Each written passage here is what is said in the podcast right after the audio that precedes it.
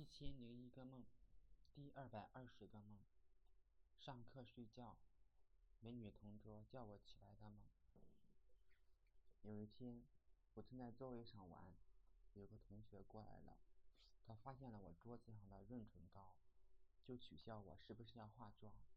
我说我嘴唇干裂了才用的。他把润唇膏还给我，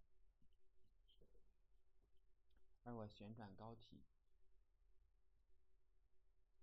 盖上盖子，不一会儿，上课铃响了，老师来辅导作业，而我开始犯困，开始用手臂支着脑袋强撑，慢慢的觉得眼皮越来越重，就睡了起来。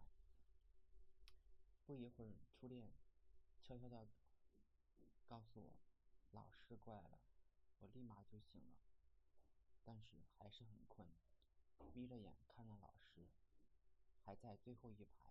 就又闭上了眼睛。这时，他对着我的脸轻轻的吹气，但是我还是假装睡觉。不过，我终于明白什么叫做吐气如兰了。